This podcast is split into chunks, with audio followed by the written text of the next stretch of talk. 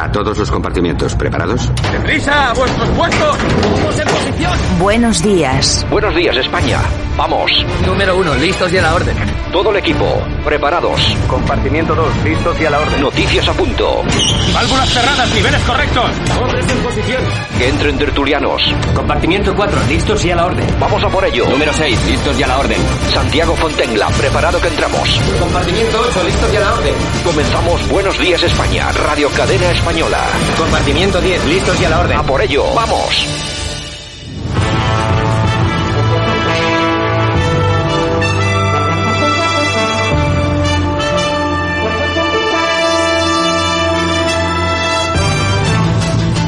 Saludos, buenos días. Es día 11 de marzo de 2020, del 2020. Saludos supercordiales. Gracias por sintonizarnos, tanto a través de Radio Cadena Española como a, través de Radio Frecuencia Venidor, Eude Radio en Madrid, Radio Tarsus en Jaén, Radio Antorba en Cantabria, Universal Radio en Coruña y también en Ferrol y Radio El Campello en Alicante. Las temperaturas, bueno, van a ser cosa hombre, un poco más complicadas de lo normal. Y es que estos cambios de tiempo son así. Las más bajas 3 grados de temperatura en Palencia, León y Burgos y la más alta, ni más ni menos que en Sevilla, 32 grados de temperatura.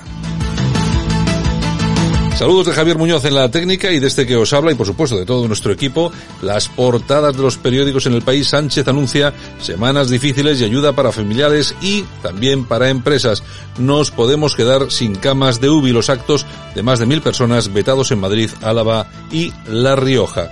En el mundo destacan Europa promete 25.000 millones contra la tormenta del coronavirus, la comunidad valenciana suspende las fallas y la Magdalena hasta que la situación lo permita. Los super llaman a la calma y garantizan el abastecimiento. Es decir, no hay que ponerse nerviosos. España en pausa, dicen en ABC, cancela los vuelos desde Italia, ordena que los eventos deportivos sean a puerta cerrada y prohíbe las reuniones de más de mil personas en la Comunidad de Madrid, La Rioja y Vitoria y La Bastida. El Congreso suspende esta semana el Pleno, Valencia plaza las fallas, Madrid pide más trajes especiales para sus sanitarios y cierra centros educativos, culturales, teatros municipales y polideportivos. Y recogemos también la portada de La Razón, enfermos de pánico, teletrabajo masivo. Estoy obligado a trabajar en casa sin fallas por primera vez desde la guerra civil.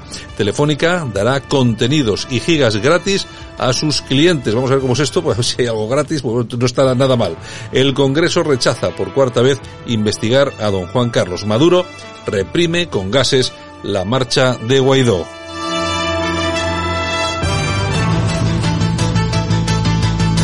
Lo dicho, gracias por sintonizarnos. Nosotros comenzamos. Tenemos hoy un programa repleto de cosas, pero claro, muy centrado en el tema del coronavirus, aunque en tiempo de tertulia, con Sergio Dirán y con Armando Torres vamos a hablar también del 11M, las lagunas que quedan y muchas de esas cosas que todavía no se saben. Vamos con ello, comenzamos, esto es Radio Cadena Española, buenos días. España. Esto es Buenos Días España. En Radio Cadena Española. El Partido Popular está apoyando y va a seguir apoyando, lo ha hecho desde el principio, al Partido Socialista y a los miembros del Gobierno, en especial a los responsables de la coordinación y del Ministerio de Sanidad. Pero tenemos que destacar que esto no es lo que siempre ha pasado. Eh, Pedro Sánchez, por ejemplo, en la crisis del ébola responsabilizó en un tuit directamente al presidente del Gobierno, Mariano Rajoy, de esa crisis. Nosotros no somos así, pero no por ello eh, no podemos ejercer nuestra responsabilidad como partido que lidera la oposición y segundo, la segunda formación política en España, a no tanta distancia de la primera, porque empezamos a ver ya cierta descoordinación, o dicho de otra forma, nos preocupa que el Gobierno empiece a ir por detrás de los acontecimientos, porque el Gobierno nunca puede ir por detrás de una crisis de estas características. Y por ello ahora le tendemos la mano, como hemos hecho estas semanas, pero no solo para apoyarle, sino también para intentar impulsarle, para intentar empujar unas medidas más urgentes, más inmediatas, que contengan la expansión del virus en España y que dé más tranquilidad a nuestros compatriotas. En materia sanitaria y de control de movimientos, de transporte, de asistencia a actividades educativas, universitarias, esperamos eh, a conocer y respetamos la postura de los expertos, de las autoridades, y lo único que podemos hacer por ahora es ofrecer la leal colaboración de las administraciones autonómicas lideradas por el Partido Popular, en especial las comunidades autónomas de la Comunidad de Madrid, de Galicia, de la región de Murcia y de Castilla y León. Solo pedimos, por ahora, que haya más coordinación entre los partidos y los ministros del Gobierno para que no veamos episodios como el de la guía de trabajo de la semana pasada o incluso eh, pues cierta perplejidad ante quién coordina estos operativos en los distintos órganos ya creados a ese respecto. Bueno, pues no sé yo, vamos a ver, no, no me gusta lo que ha hecho Pablo Casado, eh, entre otras cosas, porque es que para una oportunidad que tiene de darle leña al gobierno, lo único que hacen es sumarse al no sé, al tren que tienen impulsado y, y, no sé, es que no veo la no veo la oposición por ningún sitio. Yolanda Cemorín, buenos días. Buenos días, buenos días. Hombre, lo que pasa es que Pablo Casado sí que tiene sentido de Estado, eh, mira por la nación, por España, por los españoles, claro, sí. y hombre, no quiere ponerse a la altura de, de Pedro Sánchez. Yolanda, perdona que te llevemos. Eh. Vale, que tiene razón. No, no tienen pulso. No bueno, tiene, no- les hace falta igual un poco más de punch, pero bueno, oye, tiene sentido de Estado, que yo lo entiendo. O sea, habrá gente que diga, pues qué blandito eso, Mm, pero en el fondo, en el fondo yo creo que es lo que debería de hacer un presidente de gobierno. Bueno, yo no sé, pero vamos a ver. Aquí lo que hay que hacer es aprovechar hasta el más último, más- mínimo detalle para arremeter contra este gobierno, que entre otras cosas es el que ha permitido que se celebre el 8M. Esas Sí. manifestaciones, sabiendo lo que había, y yo creo que hay que darle leña. Y bueno, y a mí el sentido de Estado del PP, pues bueno, pues me Bueno, parece, seguro que le da leña, seguro. me seguro. parece bien, pero bueno, en fin, bueno. Eh, nada, eh, buenos días, Italia. Buenos días, España. Buenos días. Buenos días. Buenos días. Good morning, Vietnam. Ah, no, España. Good morning. Good morning, España. Bueno, pues venga, vamos con los titulares. Vamos con ello.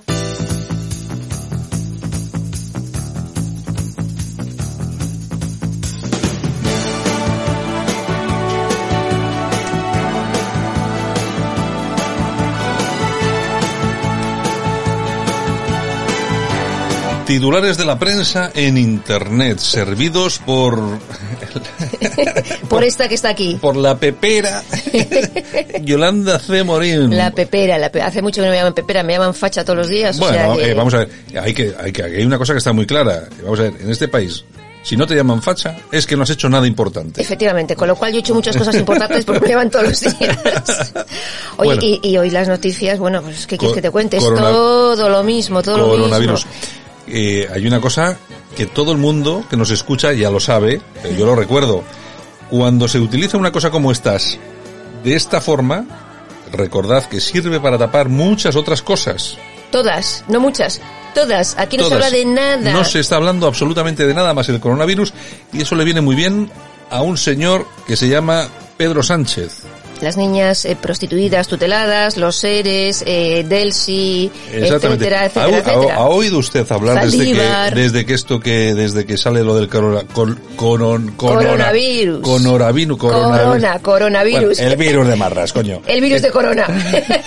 Desde que sale lo del virus, ¿han vuelto ustedes a oír hablar de la Delphi con sus maletas saliendo del avión? que no, que no, que no. ¿Han oído ustedes hablar de Zaldívar, donde siguen dos personas sepultadas por la mala gestión del Partido Nacionalista Vasco, socio Del PSOE. del Partido Socialista? ¿Han oído usted- eh, ustedes hablar, por ejemplo, de las elecciones en Galicia y la nula alternativa de la izquierda? Que no, que no, que no, que no. Solo se habla del coronavirus. ¿Y del separatismo en Cataluña? Tampoco. ¿Ha, ha oído alguien hablar de... oiga, Ya no hay, ya no hay. ¿Dónde está Torra? ¿Dónde está Puigdemont? No, Mm. nada. Eso, eso es el coronavirus. Puigdemont, por ahí, danzando. A ver si tenemos suerte. En fin, los supermercados, oye, llaman también a la calma, ¿eh? Ha, sali- ha tenido que salir el presidente de Mercadona para garantizar el abastecimiento. Oye, que están arrasando. Yo ayer Bueno. a la mañana fui a uno, me, me hacía falta una cosita y me tuve que dar la vuelta porque estaba lleno de carros ahí lo que demuestra lo que demuestra empíricamente que la sociedad de española está aborregada Totalmente. que se asusta es decir que entra en pánico de una forma absolutamente no sé que- No, pero y- oye, ayer por Bilbao es que casi ni coches, ni gente. ya te digo yo Muy se está poquita. notando se está notando mucho sí se está notando sí sí Y hablaba con una persona que se dedica al tema de hostelería y tal, y me decía que muchos restaurantes eh, chinos claro. y asiáticos están cerrando, están cerrando. Claro, no coño, gente. Coño, eh, yo, es que yo, a mí ya no se me ocurre, ocurre ir a un sitio para comer alas de murciélago a la plancha. Cualquiera se atreve. Ancas de ranas salteadas. Oye, no, no, oye, no, no, es que nosotros vas allí y comes una roza, no sé qué, ya, ya, pero el que te lo sirve ha comido las alas de, de murciélago a la brasa, déjate de hostia. Uy, uy, uy, uy, uy, uy, uy, uy, uy. No, no, no, no, ahora, fuera, fuera bromas. Claro que tienen que estar notando el tema, ¿eh? no, no, es verdad, es que verdad. es lo que decía ayer Armando Robles en estos micrófonos. Vamos a ver, que el responsable eh, no es Pedro Sánchez, Es aunque pudiera, aunque pudiera serlo, ni nadie.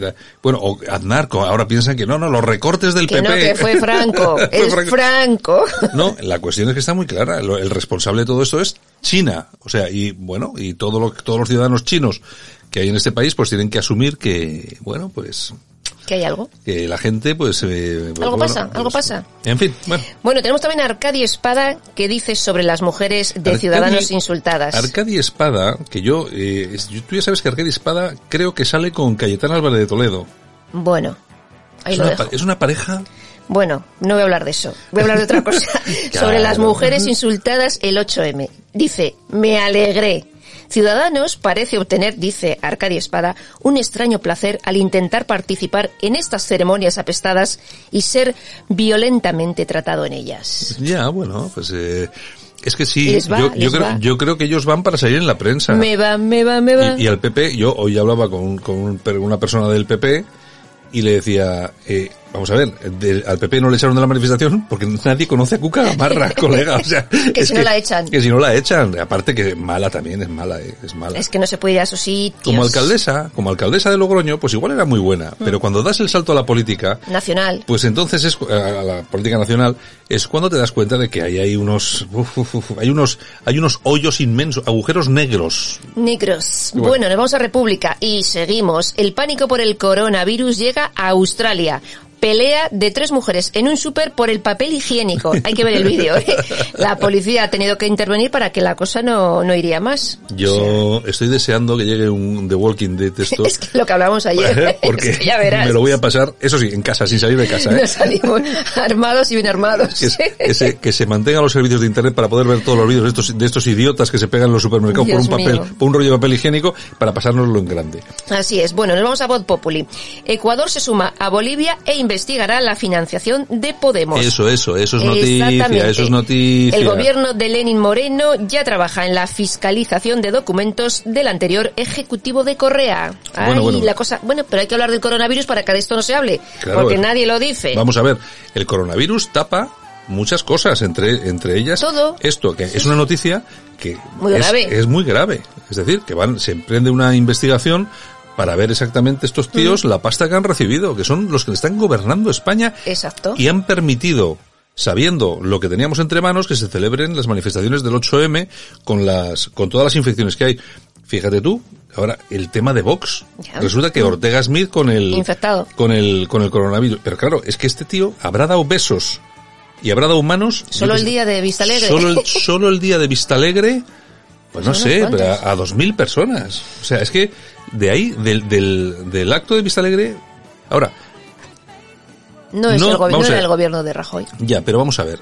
Hubo voces que dijeron a Bascal, no celebréis el acto de Vista Alegre porque la cosa se está poniendo muy chunga Y no hicieron caso. y no hicieron caso. Y ahora han sacado el comunicado pidiendo perdón. Ya, pero... Al ver, pecho. Pero vamos a ver lo que pasa. Exactamente. Vamos a ver lo que pasa. Bueno, nos vamos a news.es. Merkel, Merkel busca en Europa voluntarios que acojan a refugiados. Yo, yo. Sí, Yo, venga, mándame siete. Siete, siete. Alemania es el país más afectado por la llamada crisis de refugiados de 2015-2016 porque llegaron más de un millón y medio de personas. Y claro, hoy saben que 2020 no es 2015. Ya, pero vamos a ver, yo no sé por qué se complica tanto la vida. Mira, lo único que tiene que hacerse es con el listado de todos los militantes de Podemos y de PSOE en España. Y se los lleven a Y, casa. de- y llamarles y que se lleve cada uno dos. Ya, y ya está. porque Solucionada como- la crisis. Como son por, por refugees que están a, a favor de que entre todo el mundo en España y tal, que se los lleven a casa y que los mantengan. Está muy bien. está muy bien. Exactamente. Bueno. Bueno, nos vamos a periodista digital. Porque aquí tenemos a José Manuel Soto que está muy cabreado. Dice, Pedro J. Ramírez y el español son unos manipuladores de mierda. Ahora se entera. Pues es- Ahora se parece entera. ser. Parece que en un artículo no firmado mm, decía o justificaba eh, la conducta de un acosador Soto, Mm. eh, presentándola como un divertido juego. Y claro, Soto se ha mosqueado porque la cosa no va por ahí. Es decir, que alguien le estaba acosando a él, ¿no? Exactamente. Nah, vamos a ver, español, vamos a ver. Aquí hay una cosa que. Pedro J siempre ha jugado a lo que ha jugado. a tres bandas, cuatro lo que haga falta. Eh, ahora mismo está en las tertulias de televisión española, por algo, vamos a ver, el que está hoy en día en, en las tertulias de televisión española por algo es, Exactamente. y luego, vamos a ver, se ha empeñado siempre en contarnos, en decirnos cómo tiene que ser este país, cuando estaba en radio, en, en, En el mundo. en, en el radio, en el mundo, en la COPE, ahora tal. Es un tío que no nos puede decir cómo tiene que ser este país, joder, que te hemos visto. Como te hemos visto. Que, que te hemos visto como te hemos visto en un vídeo, macho. Pues es el que da lecciones. O sea, y joder, es que no, es que tú no puedes, tú no eres la persona que puede venir a contarnos cómo tiene que ser este país, cómo debemos hacer este país, cómo tenemos que pensar, a quién tenemos que criminalizar o a quién no. Que Vox es malísimo. Yo no he visto a Bascal con una señora negra que le mee encima. Por ejemplo, ¿eh? Ni yo. Yo Ni no, lo- yo no lo he visto, ni creo que le vaya a ver. En fin. Más. Pues ahí está. Bueno, nos vamos a la tribuna del País Vasco.com. Y aquí tenemos el Endacari que afirma que vivimos una situación con una afección global que requiere toda nuestra atención. Estamos siguiendo las recomendaciones de la Organización Mundial, Mundial de la Salud y de Naciones Unidas, dice el.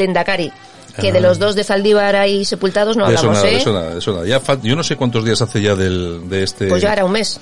Pues ahí están, semanas, ahí están, ahí. ahí están los dos sepultados, no se comenta nada, la prensa absolutamente callada, los medios en el Hombre. País Vasco, que tenemos, eh, tenemos tres medios principales en- escritos en El el, País. Vasco, el Correo, el Diario Vasco y Della. Della es del PNV, eso está más claro. Pero el Correo, que es de Vocento, es decir, ABC, y el Diario Vasco, que es de la misma casa, Nada. están siendo cómplices de ese silencio, no denunciando lo que está pasando con todo esto. Las familias que se están cabreando, están empezando ya a moverse, los medios, NTV, vamos, ni salir ni Vamos, de coña, ni de, ni de coña, coña. vamos, ni de coña, en Radio Euskadi, ni de coña. Bastante tienen con sacar a Franco. Claro, en la cadena SER, ni de coña, porque son socios el PSOE Nada, con, en la con el Sexta ni PNV. de coña. Claro, Nada, es nada, que al final, esto, esto es lo que es, es eso, esto es lo que tenemos en este país. Un horror, un Es lo- horror. Es lo que votado la gente, ¿eh? A eso sí, a disfrutar. Pues, porque seguramente, seguramente que los que, los que ahora están protestando, los familiares, Han votado. seguramente que han votado a esto. Sí, sabiendo, sí. sabiendo que había una escombrera ilegal ahí, que había montado, o ilegal o, O medio legal, o medio, o medio, algo, y lo sabían, lo que pasa es que les ha tocado. Claro, y Bueno, ahora, en mira. fin. Bueno, en fin. Bueno, nos vamos a moncloa.com. ¿Qué tenemos ahí? La bomba que prepara Ábalos. Se acerca el peaje para todas las autopistas. Ah, yo, yo pensaba que, que pensaba que iba a anunciar que iba a ser, iba a ser padre con, No, con Delphi. eso, eso no. Nunca Porque, se sabe, nunca cuidado, se sabe. Ábalos tiene cuántos hijos ya? Siete de tres. Siete de tres. Podría podrían ser ocho de cuatro. Ocho de cuatro. Eh. Nunca se sabe. Bueno, pues la patronal de constructoras ha pedido al gobierno imponer nueve céntimos por kilómetro. Y claro, al núcleo duro de Ábalos le parece estupenda esta subida. Claro que sí, hombre, tienen pasta, ellos lo pagan. Claro, como tenemos que pagar los panchitos que vamos por la autopista, pues, en fin. Bueno, alerta digital. El gobierno catalán pagó 3 millones de euros para difundir que William Shakespeare era catalán, según The Guardian. Esto es- 2,6 ¿Qué país tenemos? Esto es una- 2,6 millones de libras para un instituto que asegura que Shakespeare, Colón y Cervantes eran catalanes y aseguran que España tapó el papel que jugaron los catalanes en el descubrimiento de América y que Cervantes escribió el Quijote en catalán. En catalán. 3 millones de euros. En catalán, ¿eh?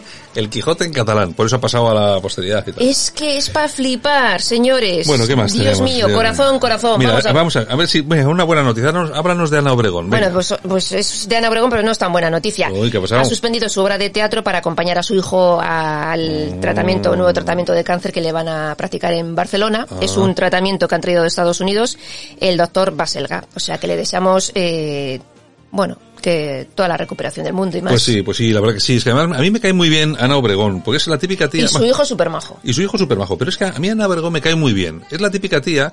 Vamos a ver. Sí es eh, un poco superficial, vamos a decirlo así. Pero es una tía que tiene una carrera. Ha estudiado. Eh, como actriz, pues no... Como actriz eh, dramática, pues no. Pero como actriz cómica, pues tampoco estaba mal. Y es una chica muy así, muy... muy tal. Y me cae bien. Pues bueno, No y a sé, mí. eh, pero le dan leña. Hombre, claro que le dan leña. La última vez estuvo en la isla de los famosos.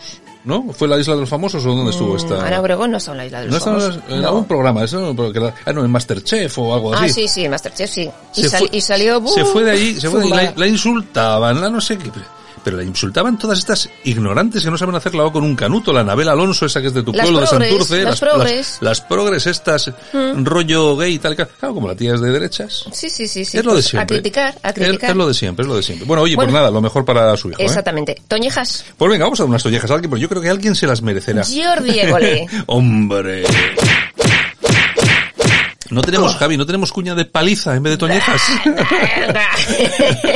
pues se la vamos a dar por ese tuit que puso ayer eh, sobre Vox. Gracias, Vox, por no dejarnos entrar en vuestros actos. Qué- qué- qué el tío que se da la mano con Otegui. Qué repugnante, qué asqueroso el tío, riéndose encima haciendo gracias de que se contagie Ortega Smith. Pues escupe para arriba, que a lo mejor te toca. En fin, es una, es, Bueno. es- es una repugnancia tal. Total. Lo que pasa que luego ves, hace sus, sus, pero, pero hace sus programas y la gente le ve. Claro, porque sea, lo ven los progres, le claro. pagan los progres. Claro, es que es el país que tenemos, es No, así. y perdona, y alguno que no es progre, que es tonto, también lo ve.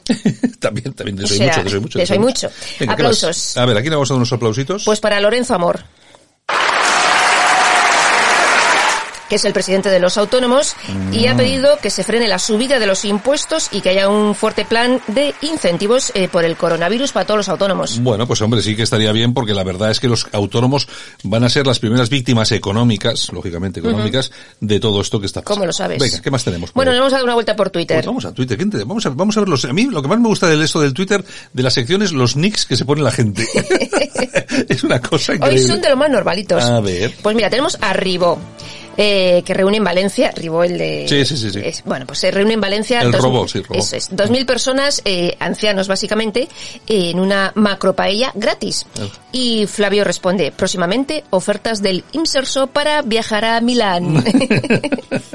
Estos son así, es que son así. son así. Alvise Pérez dice, los que pedían dimisión de Rajoy por un perro con ébola defienden ahora a Pedro Sánchez con 1.200 casos y subiendo, 32 muertos, 8 focos descontrolados, dos comunidades autónomas en aislamiento, tres semanas de inacción. Sigan votando a inútiles socialistas. No hay que más que disfrutar de lo votado. señores. Exactamente. disfruten ustedes. Que aquí lo- el, el problema de todo esto es que a mí, si los votantes del PSOE se contaminan con el coronavirus, pues chico, lo habéis votado, pues, os lo coméis. Pero es que los que no hemos votado al PSOE también, Claro. tenemos- también padecemos todo esto. Lo sufrimos, lo sufrimos. Oye, fíjate tú cómo las ministras iban el otro día en la manifestación guantes. Hay feminista. que tener poca vergüenza, con, ¿eh? con guantes anti esto, anticontaminación de esta. Hay que tener poca vergüenza. Claro, porque sabían lo que había. Claro, claro. Y les da igual que se Y mueran. no comunicaron, irán ministras. Claro, y les da igual que se mueran ahí luego mil personas, mil, mil, mil, mil niñas de esas que van a ir a hacer el tonto ahí, no sé Que qué. les habían Bueno, votado. O sea, vamos. Bueno, en fin. Bueno, tenemos a Víctor Sánchez del Real que dice, los que hablan eh, de teletrabajo, no habéis remontado un palé en una cámara de frío en vuestra vida. Teletrabajo. Claro que sí, claro que sí. No saben lo que es el teletrabajo. No Es que- saben lo que es un palé. Claro, se piensan que todo el mundo trabaja con un ordenador en una oficina de un ministerio. Mm. Claro. es que es una cosa, Así es, una así cosa es. horrible, venga. Bueno, David Noriega dice, Terelu, Mariló Montero o Rosa de España, las opiniones sobre el coronavirus que necesitamos. claro que sí, las que, las que más saben. Sí, sí, sí. Ay, no, hay, no hay cosa mejor que encender la televisión por la primera, a primera hora de la mañana, poner a Ana Rosa y que Ana Rosa te explique todo esto del coronavirus, porque de eso entiende mucho, Sí, sí, ¿eh? Y luego viene Terelu y te explica Y Terelu- también. y luego Terelu te vuelve a poner un Y poco... Rosa de España. Y Rosa de España también te pone... Oye, vamos, es que esto es alucinante. Eh, en fin. De verdad, de verdad. Eh, en fin, venga, ¿qué más? Bueno, nos vamos con las efemérides. ¿Qué tenemos hoy? Bueno, hoy es 11 de marzo. ¿Qué me dices? No, Pero- no, me había, no había caído en ese, en ese Pero en detalle. 2004 se cometió el atentado famoso de los trenes en Madrid. Pues sí. Pues, sí, 11M, casi 200 personas fallecidas y 2.000 heridos, casi nada. Y por, supuesto, y nada. por supuesto todavía muchas incógnitas sobre ese tema Todas. que tapó de forma muy eficaz el, el gobierno socialista, que el Partido Popular mm, tampoco ha querido remover demasiado, ¿eh? Y se comet y se y había elecciones Sí, tres claro. días tres días antes Sí, eh, sí, las tenían que haber suspendido y entonces el Hombre, ritmo vamos a ver, lo que tenían que haber hecho era suspender, claro claro pero ¿eh? Porque si no... no yo- se suspendieron y Yo, yo, yo imagino que no hubiera ganado el PSOE. Lo que hace, claro, inmediatamente rodearon las sedes del PP, claro, movilizaron a su gente porque sabían que era una pero, oportunidad. pero es que perdona si hubiese estado el PS, si hubiese estado el PSOE en el gobierno eh, Nada, el no PP se hace no no hubiera se hecho nada. nada, nada. Pues hubiera salido casado como ha hecho ahora con él, no, queremos, apoyamos al gobierno para no sé qué. Pues hubieran hecho lo mismo, el ridículo. El Ay, ridículo, señor, ¿qué más? seguimos, tal día como hoy, pero en 1931 nace Rupert Murdoch. Hombre, un, un pastoso. un pastón, pastoso, de empresario norteamericano, que bueno, nació en Australia, pero bueno, se nacionalizó sí. norteamericano, eh, y bueno, principal accionista de Fox News, eh, tiene periódicos The Joder, Sun, Fox, la Times, Fox, la Fox, la Fox. multimillonario. Se La Fox que ha sido la cadena de televisión que ha conseguido que Trump sea presidente de los Estados. Unidos. Pues se le estima un patrimonio de 22 mil millones de dólares. ¿Solo? Una broma. Bah, es un detalle. Es Una broma, una broma. ¿Qué tal? Seguimos, tal día como en 1955 fallece Alexander Fleming, médico británico descubridor de la penicilina La y peni. Nobel en 1945. Efectivamente. ¿Cuánto, cuánto que agradecer? ¿Cuánto Exacto, que agradecer? exacto. Venga, ¿qué más? Bueno, pues nos vamos a música. ¿Qué tenemos en la música? Pues mira, tal día como hoy nace en Manhattan en 1950 Bobby McFerrin.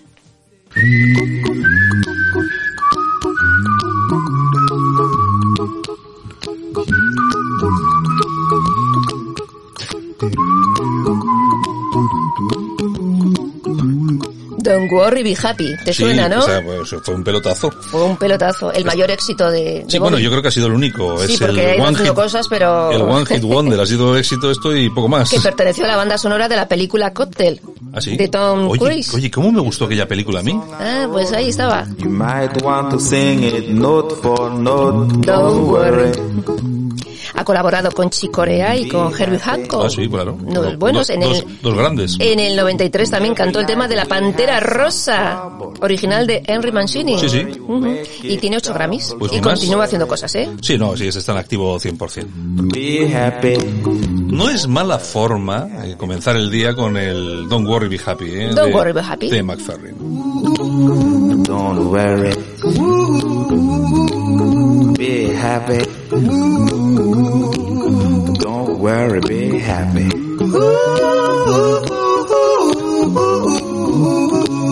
Don't worry. Be happy. Don't worry, be happy. Ain't got no place to lay your head. Somebody came and took your bed. Don't worry. Be happy. Landlord say your rent is late. He may have to litigate. Don't worry. Be happy. Look at me, I'm happy.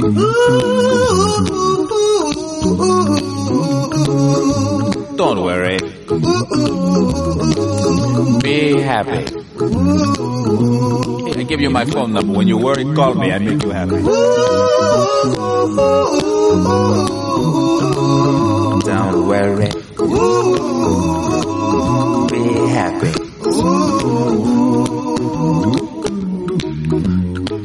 Ain't got no cash, ain't got no style, ain't got no gal to make you smile, but don't worry.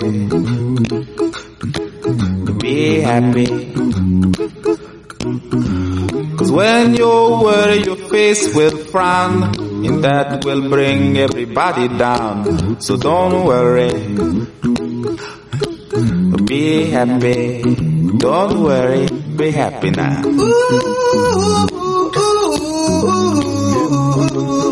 Don't worry. Be happy. Don't worry, be happy.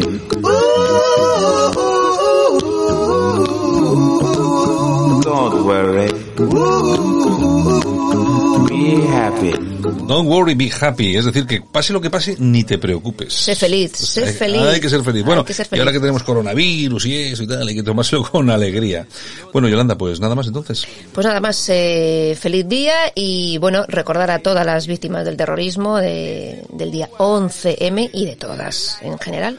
Pues sí, eh, fíjate tú cómo son las cosas después de tanto tiempo de los atentados, eh, que las víctimas siguen enfrentadas. Hay varias Sí. asociaciones diferentes. A mí la que de verdad me llama más la atención es la de Pilar Manjón. Sí. Que no, vamos a ver, no es el día para contar cosas sobre Pilar Manjón, ¿no? Pero ya publicamos hace tiempo algunos de los artículos que, que había publicado en Mundo Obrero. es, una, es una comunista que perfectamente conocida, no inventamos nada. Y yo creo, eh, vamos a ver, no es que haya utilizado toda esta desgracia, pero sí que ha devenido toda esta desgracia en una utilización partidista para darle leña al Partido Popular. Es decir, su, su ideología política ha podido y ha sumado todo esto para poder criticar. Y es que es una, es un, sigue siendo, ¿eh? ya lo fue en el principio, en los peores momentos, y lo sigue siendo. Y una crítica con el Partido Popular, echando la culpa al Partido Popular Sí. del atentado, cuando hay una cosa que está muy clara. Mm, Hay, hay cosas que no están claras, pero lo que sí está claro es que el Partido Popular ha sido políticamente el gran damnificado de todo esto y que seguramente detrás de todo esto hay cosas mucho más importantes como por ejemplo servicios, los servicios secretos de bueno, algún país cercano, incluso fronterizo, que estaba muy interesado en que el gobierno de España cambiase de color porque teníamos un, un gobierno muy fuerte, muy potente y desde entonces, desde aquel atentado, hay que recordar a todo el mundo que nos escucha, que España ha dejado de ser lo que era para ser lo que es hoy en día, que re- de verdad no es para deseárselo a nadie. Y los Que- verdaderos culpables son los que pusieron las bombas. Nos vamos, Yolanda. Besos. Venga. Hasta mañana. Esto es Buenos Días España. En Radio Cadena Española. En Radio Cadena Española, el personaje del día. La persona que destaca hoy, para bien o para mal, con Begoña Vila. Begoña Vila, buenos días desde Galicia. Hola, buenos días a todos, ¿qué tal? Bueno, pues eh, todos bien, bueno, sufriendo el coronavirus, pero bien. Bueno, eh, oye, se, se, se comenta, se dice, se comenta, se escucha de vez en cuando por ahí, que incluso ya hay personas que están comentando, hablando de la posibilidad de anular las elecciones en Galicia y País Vasco por culpa del coronavirus. ¿Se comenta por ahí en Galicia o no? Sí, se comenta, sí, se comenta que puede haber un aplazamiento electoral porque lo que primero prevalece es la, es la salud pública y entonces sí que hay rumores de un posible eh, aplazamiento siempre y cuando hay que ver, hay que ir viendo la evolución, la incidencia del virus y el número de contagios, porque en Galicia hay de momento la incidencia no es muy grande, pero no quiere, no quiere decir que en las próximas semanas, según explicó eh, ayer el presidente de la Junta Núñez Feijóo, pues puedan aumentar el número de casos. Hay ahora mismo 27 afectados confirmados en Galicia, tres casos pendientes de confirmación. Uno de los focos principales está en el centro cívico de FEANS aquí en La Coruña, con 11 personas infectadas, cuyo centro ya fue desinfectado y fue lógicamente está cla- clausurado.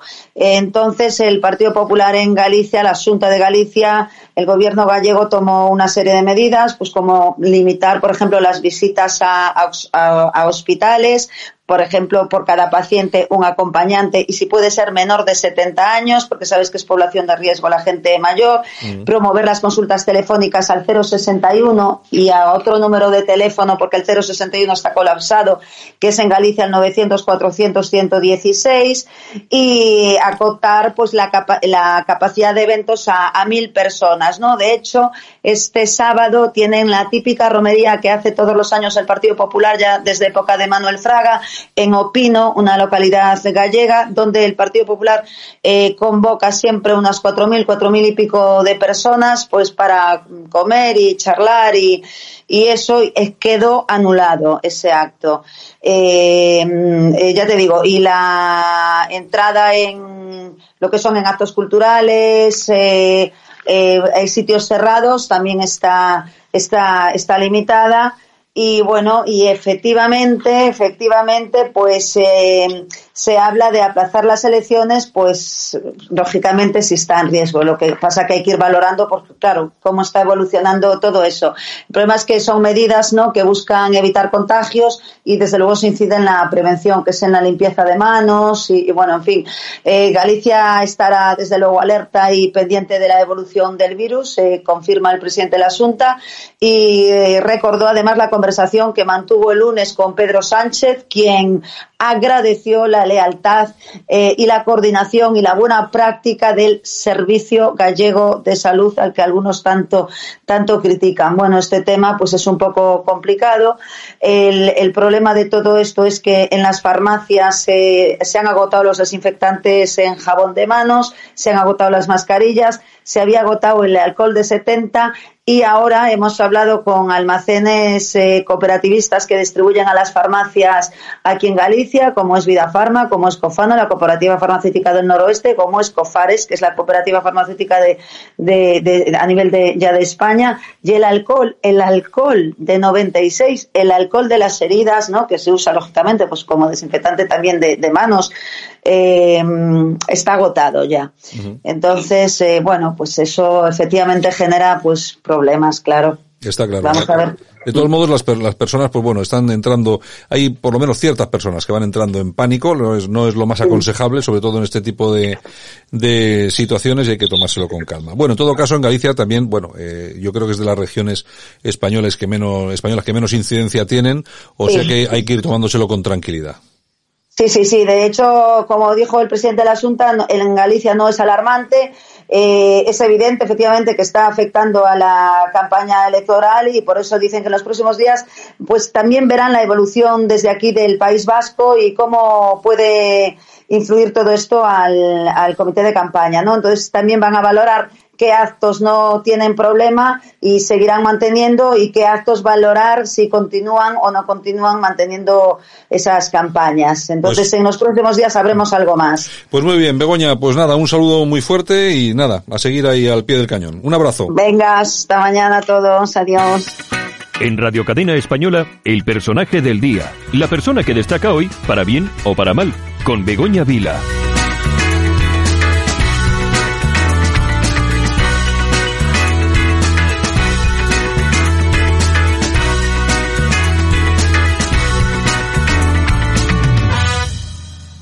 Estás escuchando Buenos Días España. De 7 a 8 y media de la mañana, con redifusión a las 10 a.m. Buenos Días España.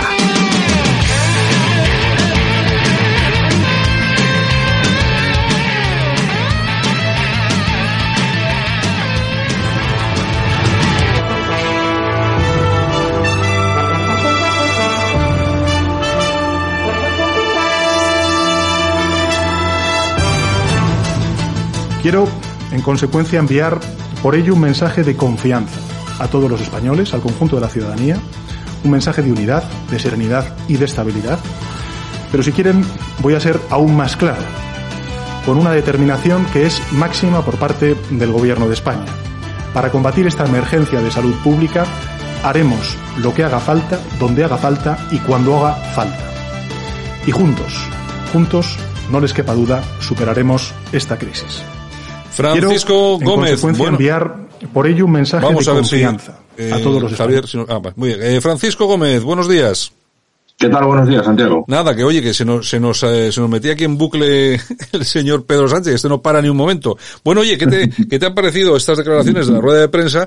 Que fíjate hoy con qué seriedad y con qué dureza está hablando, pero bueno, esto no pasó eh, antes precisamente de las manifestaciones del, del 8M, cosa que bueno, a nadie ya le pilla de sorpresa.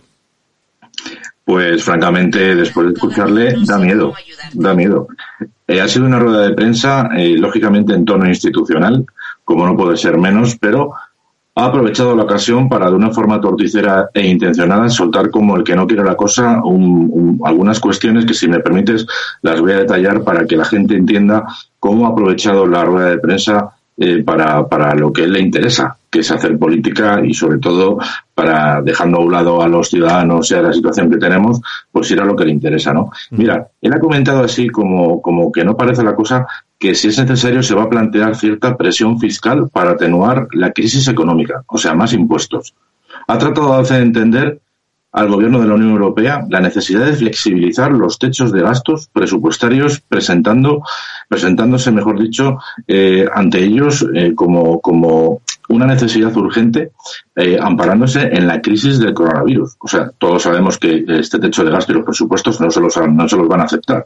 Bueno, pues utiliza la crisis del coronavirus, coronavirus para intentar convencer a la Unión Europea. En tercer lugar, comenta que en cuanto a la flexibilidad de las empresas con, fórmulas para la conciliación familiar, eh, en caso de que se produzcan despidos o reducciones de jornadas, según él, irán acompañadas de subvenciones al uso. Es decir, más bocas agradecidas al PSOE. En vez de estar aportando medidas o ideas que generen beneficios o riqueza, más subvenciones, ¿no? O sea, más socialismo. En cuarto lugar, por ejemplo, solicita con toda la cara del mundo la paz política para que le aprueben sus presupuestos y se queda tan ancho.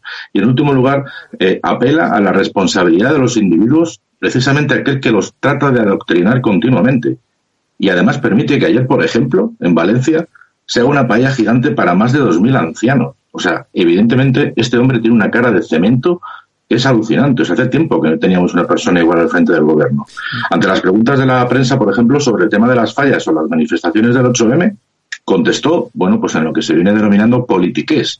Es decir, el idioma del político que es, capaz de hablar minutos y minutos y minutos sin decir absolutamente nada. Este hombre estuvo más de diez minutos contestando a la primera pregunta de uno de los periodistas para no decir absolutamente nada. Pero es que es más, es que le echa la responsabilidad de que se produzcan, de que se realicen las fallas y las manifestaciones del 8M, le, echa, le, añade o le, da la, responsabilidad a, a, las comunidades autónomas y a los científicos y a los técnicos. O sea, de verdad, ya a ver si una vez por todas la derecha se da cuenta y se da cuenta de una vez del tipejo que tenemos enfrente del gobierno y empieza a tomar medidas de tomarse en serio que son la oposición y que el principal objetivo de la oposición es sacar a este y a toda su patuleta de gente que tiene alrededor del gobierno por el bien de España, desde luego. Y luego otra cosa ya diferente es la guerra que de forma de forma eh, de forma no directa, sino a través de los medios y a través de los tertulianos ya ha comenzado eh, aprovechando esta esta crisis para meterle más caña al, Partido Popular y a Vox, como estamos viendo, como vimos ayer, sobre todo en los medios de comunicación, Santiago.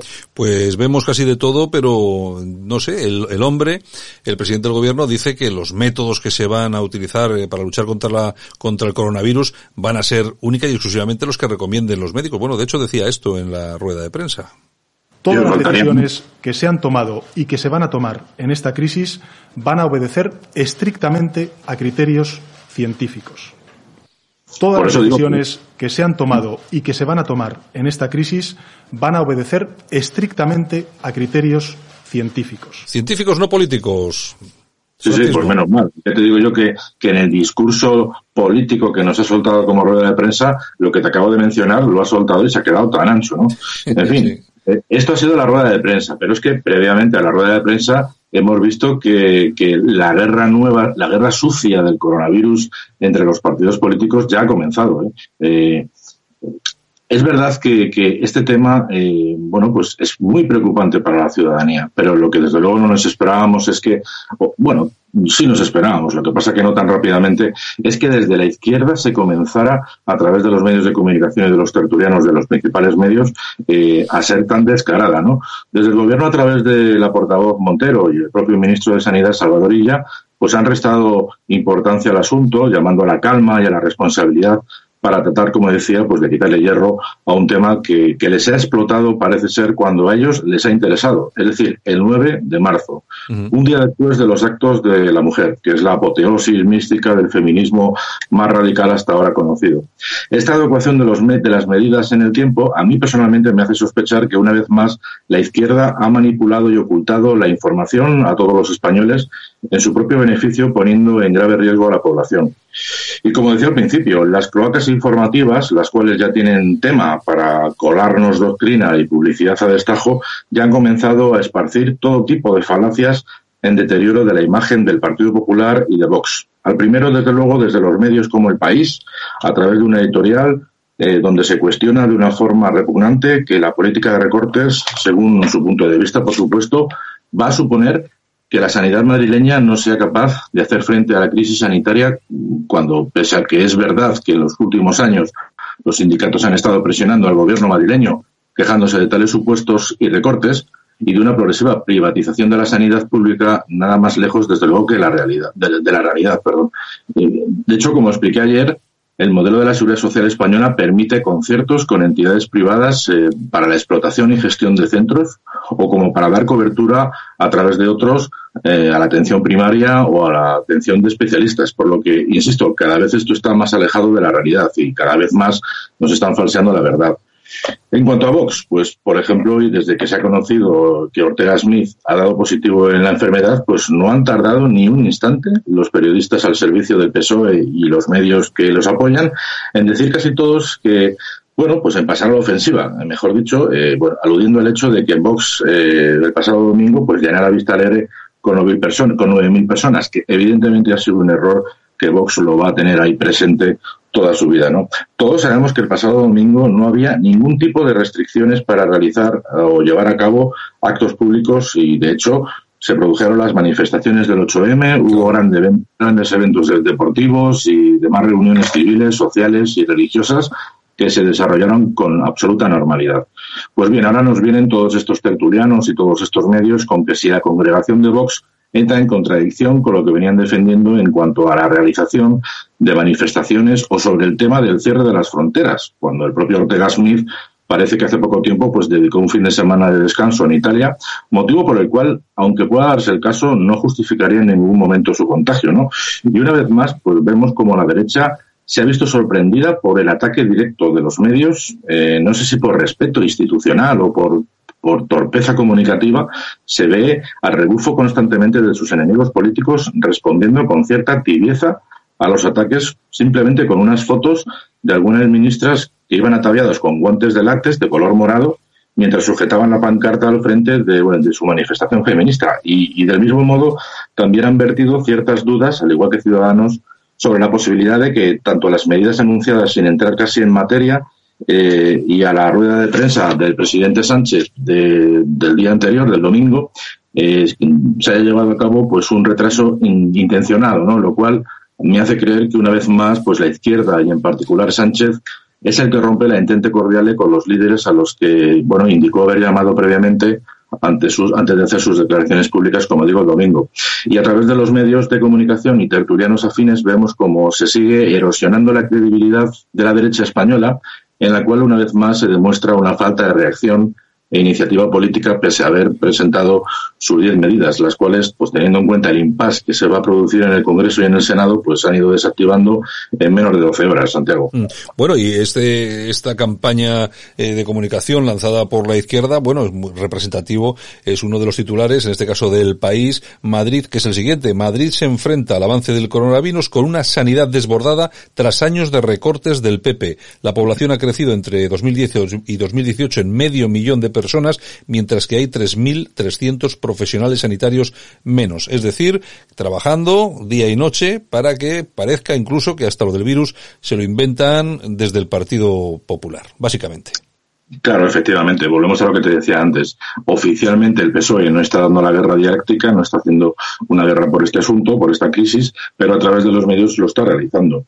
Esto se demuestra, eh, lo que demuestra es que en política no cabe tregua alguna y el estado permanente en campaña, en mi, bajo mi punto de vista, produce un grado de estrés en el Partido Popular, sobre todo que lo hace altamente ineficaz, lo cual va en consonancia con lo que tantas veces hemos comentado a través de este medio. Y es que en estrategia política y en comunicación, el partido de Pablo Casado está años luz de sus adversarios políticos, ¿no?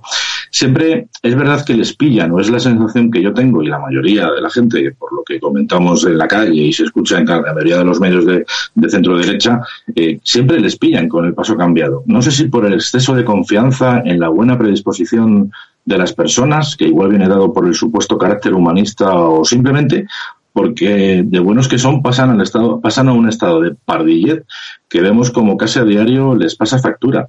Pero es que no se puede estar poniendo permanentemente la otra mejilla, que es lo que no entienden. Hay que tener más mala leche, que hay que hay que, hay, que ir a por tus adversarios y poner en un brete sus carencias, sus debilidades y sus, ineficiencias.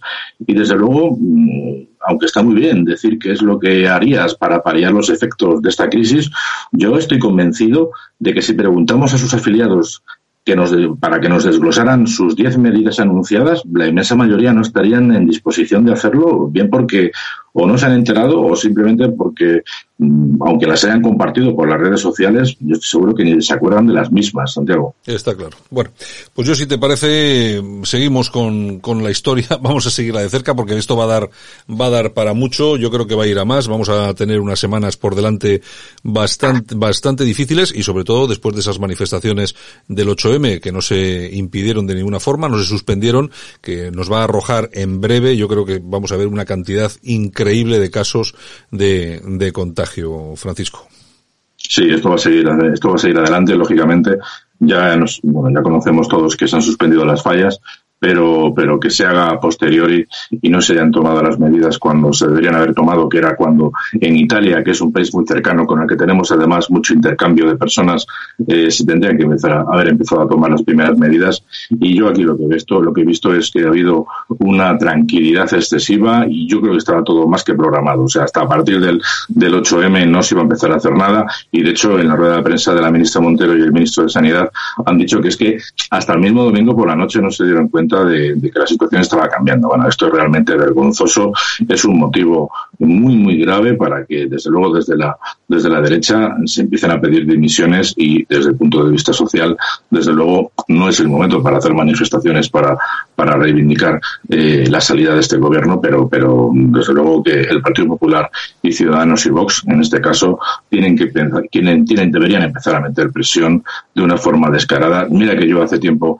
la semana pasada, te dije que me parecía bien que los partidos políticos de, la oposición se aunaran fuerzas con, con, Sánchez y con el gobierno eh, posicionándose a favor de que había que estar con, con, lo, con, con lo, que es el, el, personal sanitario y nuestros técnicos y nuestros médicos, que por supuesto debe seguir siendo así, pero lo que está claro es que en cuanto te das la espalda, Sánchez te apuñala y esta gente tiene que empezar a darse cuenta de lo que tenemos. Y hay que hacer oposición, desgraciadamente, hasta, de, hasta basándose en, este, en esta crisis y yo creo que es el momento de que realmente despierten de su letargo las tres, los tres partidos de, de la oposición, Santiago.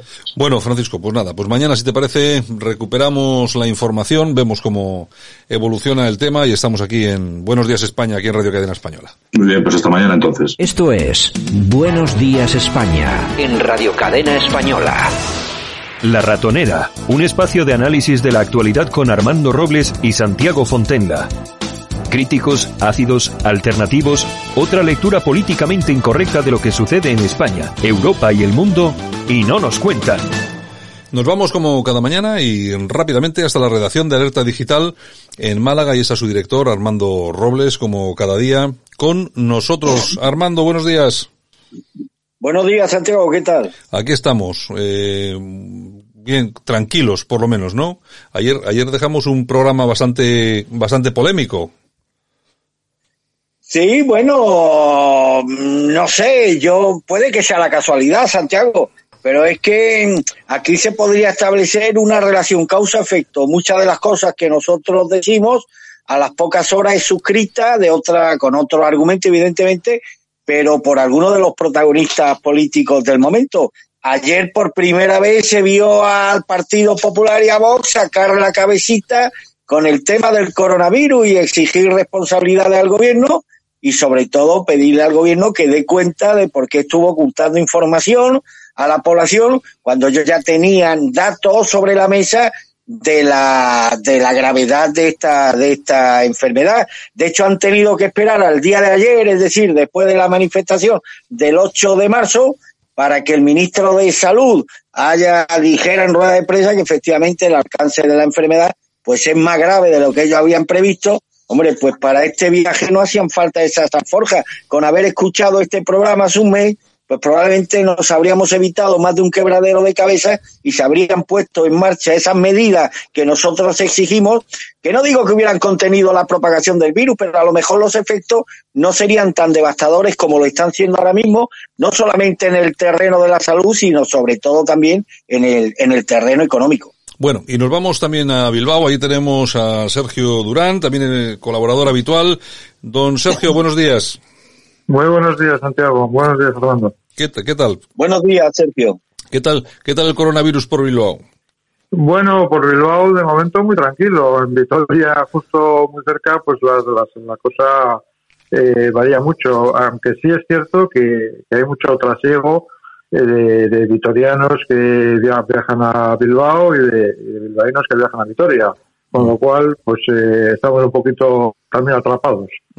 Bueno, lo que sí, lo que sí parece es que por fin, después del 8M, que lógicamente las críticas que se han producido han sido numerosas por no haber sido capaces de suspender las manifestaciones del 8M por el riesgo evidente de contagios, etcétera, etcétera, que ha habido, los, eh, las críticas han aumentado. Parece ser que de casi todo el mundo, menos del Partido Popular, Armando. Resulta que hemos eh, visto a, hemos escuchado también a Pablo Casado mm, hablar de la situación cuando ocurrió el tema del ébola, cómo se comportó el Partido Socialista que arremetió contra Mariano Rajoy, incluso parece ser que Mariano Rajoy había inventado esto del ébola y ellos han tomado un papel absolutamente diferente, no crítico, sino teóricamente de apoyo. Eh, ¿Se equivocan o no se equivocan? Yo creo que eh, vamos a opinar igual que se equivoca el PP de nuevo, ¿no? Completamente. Este Pablo Casado, yo ya he tirado la toalla con él. Yo concebí alguna que otra esperanza en que iba a ser capaz de redimir este partido, de revertir el curso de los acontecimientos que llevaron al Partido Popular a, bueno, a perder una cantidad ingente de votos que fueron a parar a vos. Creía que el Partido Popular pues iba, iba a tomar nota de los errores cometidos en la etapa de Rajoy pero perdona que sea tan duro ya desde el primer momento. Es que veo a este tipo a Casado más cobarde, más pusilánime, en definitiva, más mierda de lo que era Mariano Rajoy, que ya es decir, ¿eh, Santiago? Es que lo veo todavía peor que Mariano Rajoy, por lo menos Mariano Rajoy pues tenía esa sorna gallego, que de, gallega que, que te escuchaba, pero este no, este no tiene ninguna virtud que la adorne. Está siendo un auténtico pusilánime, un camaleón, que hoy sostiene una cosa y mañana la, contraria, eh, dependiendo, supongo yo, que de las notas que le pasará a Pablito Montesino y demás, menudo jefe de comunicación ha buscado. Y yo creo que el Partido Popular está en una encrucijada y lo vamos a decir hoy por primera vez. Mira, si esto es muy simple, Santiago, el partido tiene que, que, que, apostar o bien por un proyecto político basado en las raíces humanísticas cristianas que dieron fundamento al nacimiento del Partido Popular. Yo sé que eso hoy tiene muchos detractores después de 40 años de intensiva ingeniería social, que eso no va a ser comprendido por algunos sectores, que la mafia mediática le va a acusar pues de, lo que ya sabemos, de virar hacia la ultraderecha, de volver a la a devolver al carpetovenismo de la derecha tradicional española, pero está claro que ese discurso engancha con un sector que a jugar por lo que ha ocurrido con el fenómeno de Vox es un sector creciente dentro de la opinión pública. O el Partido Popular opuesta por un discurso humanístico cristiano haciendo frente a todos estos proyectos de ingeniería social que han sido deliberadamente programados por la izquierda en los últimos años, o el Partido Popular forma parte, y aquí le tengo que dar la razón a Vox, o forma parte del consenso socialdemócrata. Pero luego que no se quejen si siguen perdiendo votos, si Vox le está prácticamente eh, pisando terreno cada día y si sus expectativas electorales cada día son muy menguantes. El Partido Popular tiene que redefinir su discurso político y apostar o por una vía o por la otra. Aquí no hay tema intermedio. Esto no es como, eh, o, o, hay un embarazo o no hay un embarazo. Aquí no hay embarazos a media ni muertes a media. O se muere o no se muere. Y el Partido Popular tiene que redefinir su discurso y apostar por el proyecto político que quiere defender a partir de ahora. Claro que lo tiene muy complicado porque eh, tantas sensibilidades diferentes como existen en este partido, pues no va a resultar, no resultaría fácil para Pablo Casado. Está claro que Feijó se mueve en un vector ideológico diferente al que se puede mover, por ejemplo, Cayetana Álvarez de Toledo. Pero todo esto, mucho me temo, Santiago, que como esto se siga deteriorando y haya un creciente sector de la opinión pública que va a exigir, que ya está exigiendo a la derecha pronunciamientos claros y efectivos contra este totalitarismo ideológico de la izquierda, que o bien el Partido Popular redefine su discurso y apuesta de una vez por algo, me da igual, o por el consenso socialdemócrata o por un partido de derecha de verdad que esté basado en el ideario humanístico cristiano. O mucho me temo que lo que no haga en ese, en ese campo es dejarle el camino expedito a vos para que le siga robando votos y para que genere cada día más ilusión y expectativa dentro del amplio sector social de la derecha española. Esta es una disyuntiva que tiene Pablo Casado y ellos tendrán que decidir en el futuro por cuál de estas dos fórmulas apuestan. Sergio, eh, ¿tú cómo, cómo ves ese, esa intervención de Pablo Casado apoyando al gobierno en este, en este, en esta crisis? Bueno, yo lo que pienso es que el Partido Popular está considerando esta crisis como una suerte de política de Estado Y curiosamente el gobierno, que era el más interesado en que esto fuera una política de Estado y que eso supondría que simplemente tendrían que seguir los dictados de, los agentes técnicos, de los, de los médicos, de, los responsables de los servicios sanitarios, pues es en cambio el, que más ha realizado una política exclusivamente ideológica, eh, demorando cualquier tipo de medida efectiva hasta después de su fiesta profética de uno de sus mayores lobbies, que es el feminismo. Y en ese sentido, bueno, pues eso seguramente ha costado contagios y, ha costado una expansión eh, superior de lo que debería ser por estas fechas el, coronavirus en España. Sí, porque... Ahora, sí, no, sigue, sigue, perdona, perdona, sigue, sigue. No, ahora parece que vamos a seguir la senda italiana, pero vamos a seguir 15 días más tarde. Y es posible, es posible que se haya perdido una oportunidad de que España, en vez de ser en estos momentos el segundo país de Europa con mayor número de contagios, pues, pues estaríamos igual en, otra posición diferente.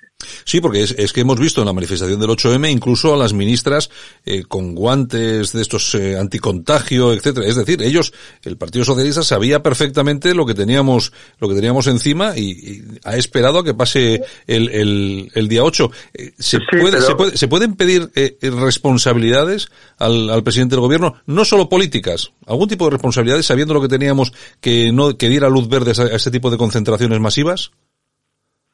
Bueno, eh, eso depende del nivel de información que se pueda llegar a tener y de cómo discurrieron las, las reuniones de los de los consejos a la hora de tomar medidas o no tomarlas. pero eso ya depende de la, de la información de, que, disponga la sociedad. Eh, Armando, eh, fíjate que la última que hemos tenido ha sido el contagio de Ortega Smith en el meeting de Vox. Otro tema importante que habría que tener en cuenta, porque se les aconsejó que no realizaran el acto, lo realizaron, eh, y yo no quiero ni pensar la cantidad de besos y abrazos que repartió Ortega Smith en ese, en ese acto, y de ahí lo que puede salir, puede ser bastante grave. En primer lugar, le deseo, por supuesto, como no podía ser de otra forma, además, lo conozco personalmente, él me conoce a mí perfectamente, le deseo una rápida recuperación y, eso, eso ya de entrada.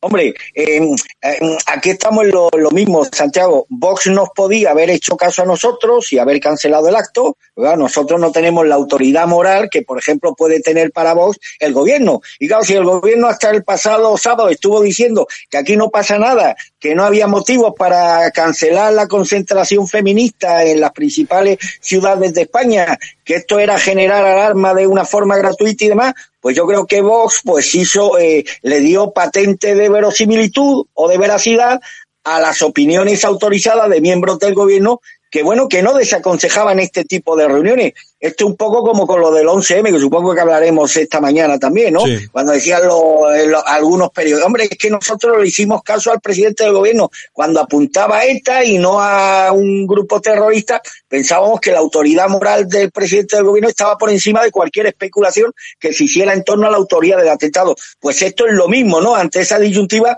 pues no podemos, por eso yo no entiendo el comunicado que hizo ayer Vox, de plañideras también, pidiendo perdón, ¿no? Pidieron perdón, ¿no? A quien hay que exigirle responsabilidades por su negligencia criminal es al gobierno. Oye, hicimos este acto, entre otras cosas, porque representantes sanitarios del gobierno, las principales autoridades sanitarias dentro del gobierno aconsejaban que no se cancelaran este tipo de concentraciones. Le dimos, eh, hicimos caso del gobierno y las consecuencias, desgraciadamente, pues han sido, han sido otras. Pero aquí estamos ante lo mismo, Santiago. Aquí ha habido un caso de negligencia criminal por parte del gobierno que ha estado ocultando información de manera sistemática durante estas semanas, que no ha tomado ningún tipo de medida precautoria, que hasta el pasado viernes no desaconsejó este tipo de cancelaciones, que en cambio hoy sí. Yo le preguntaría al ministro de Sanidad, señor Illa, ¿qué ha cambiado desde hoy miércoles al pasado viernes? O sea, todo esto se ha desencadenado en tres días.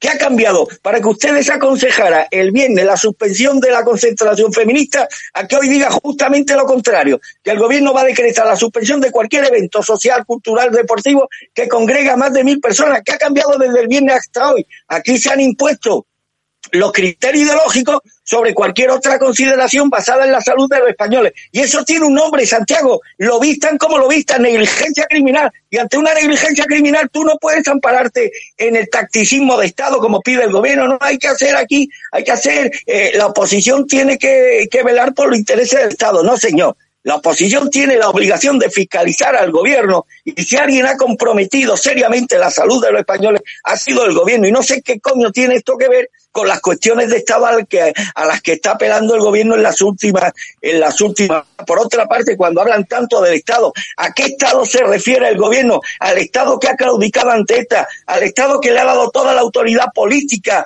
a los nacionalistas vascos y catalanes, al Estado que prácticamente ha desaparecido en Cataluña y en el País Vasco, al Estado que es un hervidero del atrocinio y corrupción, al Estado que tuvo como al frente como jefe durante casi 30 años a quien se ha demostrado en las últimas horas que donó casi 70 millones de euros a sus dos amantes, me refiero al rey emérito don Juan Carlos, ¿a qué Estado se refiere? Esta es la responsabilidad del Estado español al que apela el gobierno para que el Partido Popular y vos hagan seguidismo de esta ni siquiera de esta gestión, de esta negligencia eh, criminal, de esta no gestión que ha llevado a cabo el gobierno y que ha desencadenado pues que estemos ahora mismo, que seamos el quinto país del mundo en número de víctimas mortales, el segundo país europeo, y si alguien no lo remedia, pues desgraciadamente en muy poquitas semanas vamos a encabezar todos los rankings negativos en cuanto a víctimas mortales y en, cuanto a afectados por el virus. Bueno, Sánchez augura semanas difíciles, anuncia ayudas a trabajadores y pymes,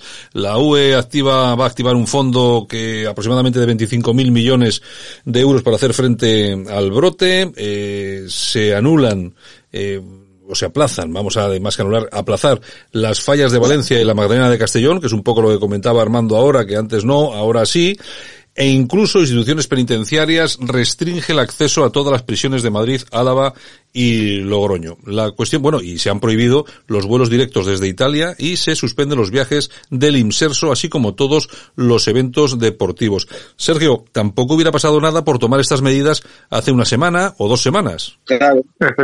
Efectivamente, yo creo que esto se podría haber hecho hace 15 días, sobre todo además eh, teniendo como modelo países que llevaban el, el, proceso, el proceso más avanzado. Es decir, no nos estábamos enfrentando a una situación completamente nueva, puesto que lo estábamos viendo cómo, se, cómo estaba transcurriendo la, la cuestión, tanto en Italia y cómo se había hecho en, en China con eh, efectos eh, positivos en cuanto a lo que es contención. Ahora bien, yo me pregunto hasta qué punto una sociedad como la española, la italiana, la francesa o la alemana pueden aguantar de manera sostenida en el tiempo este tipo de medidas, que esto es algo mm, verdaderamente draconiano para la sociedad.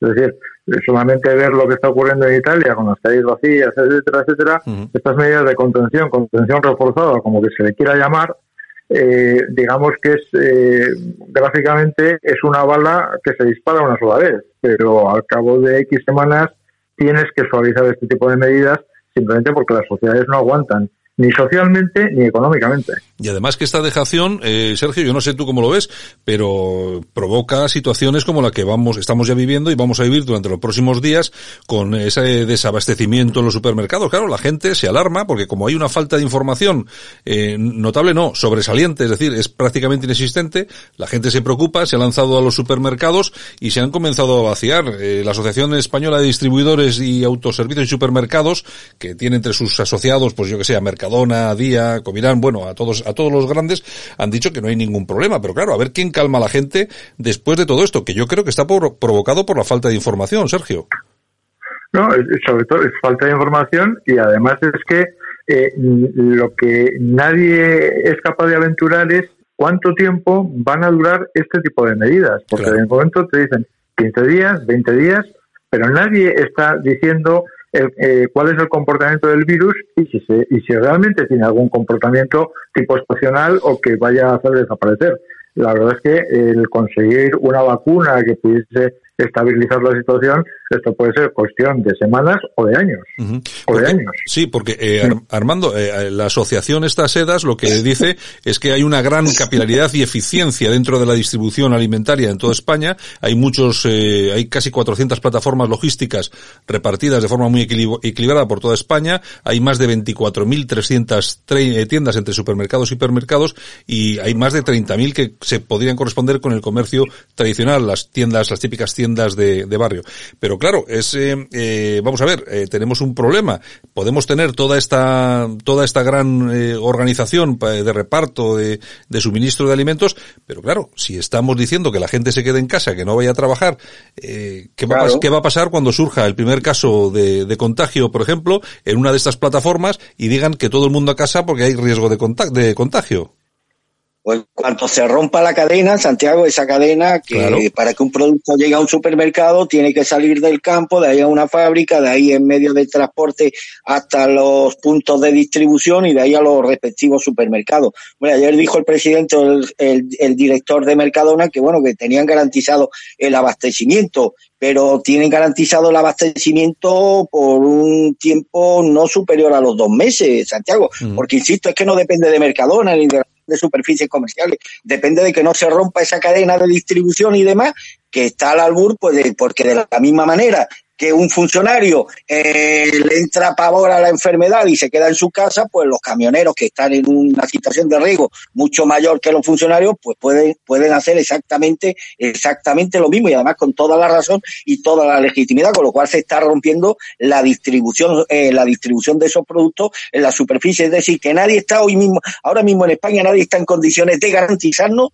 que esos productos que hoy están llegando a los supermercados vayan a vayan a seguir llegando en el transcurso de la de las próximas semanas. Eh, sea como fuere, Santiago, este gobierno, claro, este es otro apunte que le tenemos que hacer a, la- a esta oposición torpe, claudicante, absolutamente rendida, que Pedro Sánchez ahora mismo está en- eh, encarnando esa frase de tanto éxito que acuñó el Partido Socialista para reprocharle al Partido Popular después, inmediatamente después de los Sí. atentados del 11M. Sí. No merecemos un gobierno que nos miente, pues Exacto. este gobierno ha mentido a los españoles y además con consecuencias letales para la salud, para la economía, para la, la estabilidad de muchísimas, de miles, de miles de empresas. Y no estoy escuchando a nadie del Partido Popular ni de Vox eh, responderle al gobierno con la misma vara de medir con la que al gobierno le faltó tiempo siendo oposición para reprocharle al Partido Popular las mentiras o medias verdades que lanzó a los españoles con respecto a los atentados del 11 del 11 de marzo. El gobierno nos ha estado engañando de forma sistemática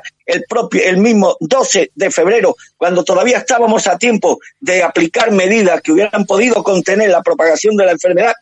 El gobierno dijo que no había ningún motivo para la alarma que este era un país seguro, que, la, que lo que estaba pasando en Italia era casi metafísicamente imposible que se pudiera reproducir en España y ahora vemos las consecuencias. Y vemos las consecuencias que a mí como español, esto sí que me ha herido eh, profundamente en mi dignidad como español, Santiago, que hasta El Salvador, El Salvador, un país, bueno, ¿qué te voy a decir? Prohíbe ya la entrada de españoles por el coronavirus. Esto nunca había sucedido en la historia de España ningún país había prohibido la entrada de españoles. Es cierto que por un mal mayor, pero como fuere, pero no prohíbe la entrada de españoles, pero por ejemplo no prohíbe la entrada de franceses, ni prohíbe la entrada de alemanes, ni prohíbe la entrada de, rusos, sino solo El Salvador y Vietnam. Vietnam nos exige también visado. España está también ahora mismo en el punto de mira de países como Israel, Arabia Saudita y Rusia, que han blindado sus fronteras para frenar la expansión del coronavirus y han incluido a España en la lista de naciones a vigilar. Es, eh, yo le preguntaría al gobierno español en que coronavirus en Rusia, un país cinco veces del tamaño del nuestro, con una población eh, tres veces super, no, tres veces no, diez veces superior a la española. ¿Por qué no se han producido casos de coronavirus en Rusia? Porque aplicaron las medidas desde el minuto uno que había que aplicar, cierre de las fronteras con China. Pero claro, aquí estos mierda, eso no se hubieran atrevido, porque ahí está la mafia progresista apelando a la corrección política, a la, bienintencionalidad y a esto del bienismo que al final, como dijo un sabio, al final el buenismo termina matando como se está demostrando. España hubiera sido impensable que un gobierno socialista o socialcomunista se hubiera atrevido a cerrar las fronteras con países exportadores del virus como hizo Rusia. Resultado, que hoy España es un país infectado por el virus en situación de alerta sanitaria y económica, mientras que Rusia pues ha capeado el temporal de una forma, a mi manera, a mi, a mi forma de ver, eh, ejemplar. Y que esto no esté generando una reacción en cadena de la oposición política en España, que no se estén pidiendo ya no responsabilidades políticas, incluso responsabilidades judiciales al presidente del gobierno por su manifiesta negligencia criminal, que quienes nos decían el viernes o el sábado que este era un país seguro, que no había motivos para la alarma, ni para suspender, ni cancelar eventos multitudinarios, hoy nos dicen justamente lo contrario, Pregunto, ¿qué ha cambiado en estas 72 horas? Pues en medio de este estado de cosas, Santiago, mi, mi, mi conclusión sobre el tema no puede ser más pesimista ni más ni más ni más condenatoria respecto a la actitud del gobierno. Bueno, y otro de los actos que lamentablemente se suspenden, pues es ese homenaje a las víctimas del terrorismo, del atentado del 11M. Se cumplen hoy 16 años, 193 víctimas mortales, cerca de 2.000 heridos y por culpa del coronavirus eh, se cancela cualquier tipo de, de homenaje. Eh, Sergio, eh, Vamos, una pregunta, a ver si, a ver qué me, qué me dices. ¿Tú recuerdas el día? ¿Recuerdas aquel día? que estaba, ¿Dónde estabas? ¿Qué estabas haciendo cuando te enteraste del, del atentado y qué pensaste? Pues eh, la verdad es que estaba estaba caminando por la calle, sin más, en, Bilbao. y, escuché la noticia de, boca de, una persona con la que me encontré y lo que pensé es, lo primero que, desde luego, lo primero que pensé es, eh, Dios mío, estos de ETA se han pasado. Eso es lo primero que pensé. eh, yo creo que mm, básicamente lo pensó todo el mundo. Era lo lógico pensarlo en aquel, en aquel momento, en aquellas primeras horas.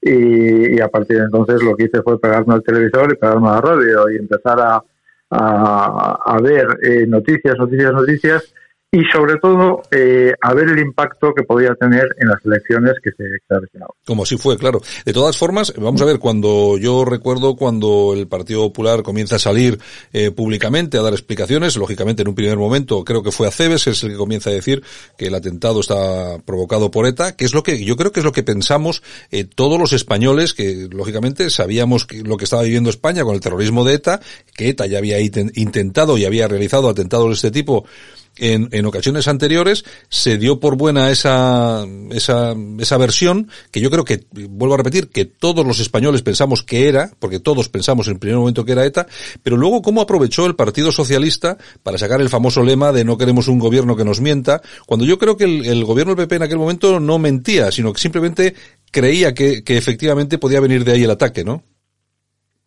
Sí, yo creo que efectivamente no tuvieron mala fe. A mí me parece que no mentían. Yo creo que con la información que disponían, eh, seguramente llegaron a la conclusión de que la, la opción más plausible era que, que, fuese que fuese ETA. Sí es cierto que desde el mundo eh, nacionalista vasco, digamos que sí, sí, es cierto que enseguida se, se puso en duda aquello y la, la izquierda radical, la Berchale, enseguida lo negó cosa que mm, para cualquier ciudadano de aquí, del, País Vasco, eh, sí se sabe que, bueno, negar eso mm, ponía en duda la versión del gobierno. Eso sí es verdad. En cualquiera de los casos, eh, a partir de ahí o cuando empiezan a tener dudas, a mí me parece que el gobierno eh, del Partido Popular quedó noqueado completamente. Sí, Entre eso, sí yo, yo, creo que, yo, yo creo que no supo reaccionar ahí, ¿no? Sí, quedó noqueado y, y, y, desde luego la, la oposición eh, tuvo la, la, brillante y miserable idea de sacar rédito político de un atentado que fue el más importante de España, claro. Sí, porque teníamos, teníamos, teníamos, eh, Sergio, teníamos antecedentes como lo de Hipercor, es decir, que sabíamos que ETA podía eh, asesinar sin ningún tipo de problema niños, niñas, personas mayores, daba igual. Y, tendríamos... Y en los meses previos les habían cogido con una camioneta llena de explosivos, mm. en fin, con cierta intencionalidad de hacer algo verdaderamente importante. Mm. Y, eh, y, luego el Partido Socialista, cuando lo que dices tú, que aprovechó esas circunstancias para hacer política, claro, es que las sedes del PP se vieron rodeadas en toda España. El Partido Socialista llamó a rodear las sedes del Partido, del partido Popular. Pues yo creo que aquello eh, seguramente sea uno de los momentos más miserables del Partido Socialista en la, en la democracia española. ¿Y, quién, estaba detrás de todo aquello? Porque ahora le tiran piropos una vez fallecido, que era Rubalcaba, ¿eh? Sí, efectivamente, Rubalcaba, que era una, sí, sí, una especie de Maquiavelo, ¿no? De la política, de la política española. Pero bueno, a mí me parece que fue algo absolutamente miserable, porque ahí sí que eh, creo que nunca se había puesto en duda eh, que el terrorismo, de la forma que fuere, eh, era política de Estado. Porque por lo tanto se tenía que haber dejado fuera de cualquier debate político. Y sin embargo, eh, se aprovechó de una manera, vamos, eh, insisto, miserable, miserable. Armando, eh, ¿tú recuerdas el día? ¿Qué estabas haciendo? Perfectamente, pues estaba, perfecto, estaba en mi casa de, de Málaga siguiendo las informaciones lo que tú has dicho, eh, era inequívoco, era eh, inequívoco que había sido, que, que, que la autoría eh, no era descabellado atribuírsela a esta. ¿Me escuchas, Santiago? Sí, sí, perfectamente. Cuando es que este, eh, bueno, cuando el propio Ibarreche, lo recordáis, en una intervención a primera hora de la mañana, eh, apuntó directamente a la banda terrorista esta con una frase lapidaria, no tenéis vergüenza, ¿os, lo, os acordáis de aquello? Hombre, si el propio Ibarreche apuntó a esta, ¿qué motivos podía tener un ciudadano de a pie para pensar en lo contrario? Yo creo que aquí falló la política de comunicación del, del gobierno. Es mentira que el gobierno nos mintiera, el gobierno estuvo dando información al minuto de todos los acontecimientos que tuvieron lugar en las siguientes horas. El viernes por la noche, rueda de prensa de ASEBE, donde ya se apuntaba claramente a la posible autoría islámica de, del atentado. Estamos hablando del viernes, dos días antes de las elecciones. El sábado siguiente, al día siguiente, ya era, bueno, ya todos los españoles tenían información sobre la mesa proporcionada por el gobierno de algunos de los autores del atentado, del material eh, que llevaba, del famoso coche encontrado con las uras, con la con el Corán y todas estas cosas. Es decir, que el gobierno estuvo dando información puntual de los acontecimientos. Aquí hubo una manipulación absolutamente, una obra de arte de manipulación informativa promovida sobre todo por el grupo PRISI y la cadena SER. Sí. En este país la verdad real y la verdad oficial pocas veces coinciden y aquí la verdad oficial se impuso sobre la verdad real. Es mentira, por tanto, que el gobierno no informara. Sí es verdad que podían haber sido mucho más diligentes a la hora de proporcionar información a, los a los ciudadanos y aquello provocó en mí una gran, un gran efecto emocional, Santiago.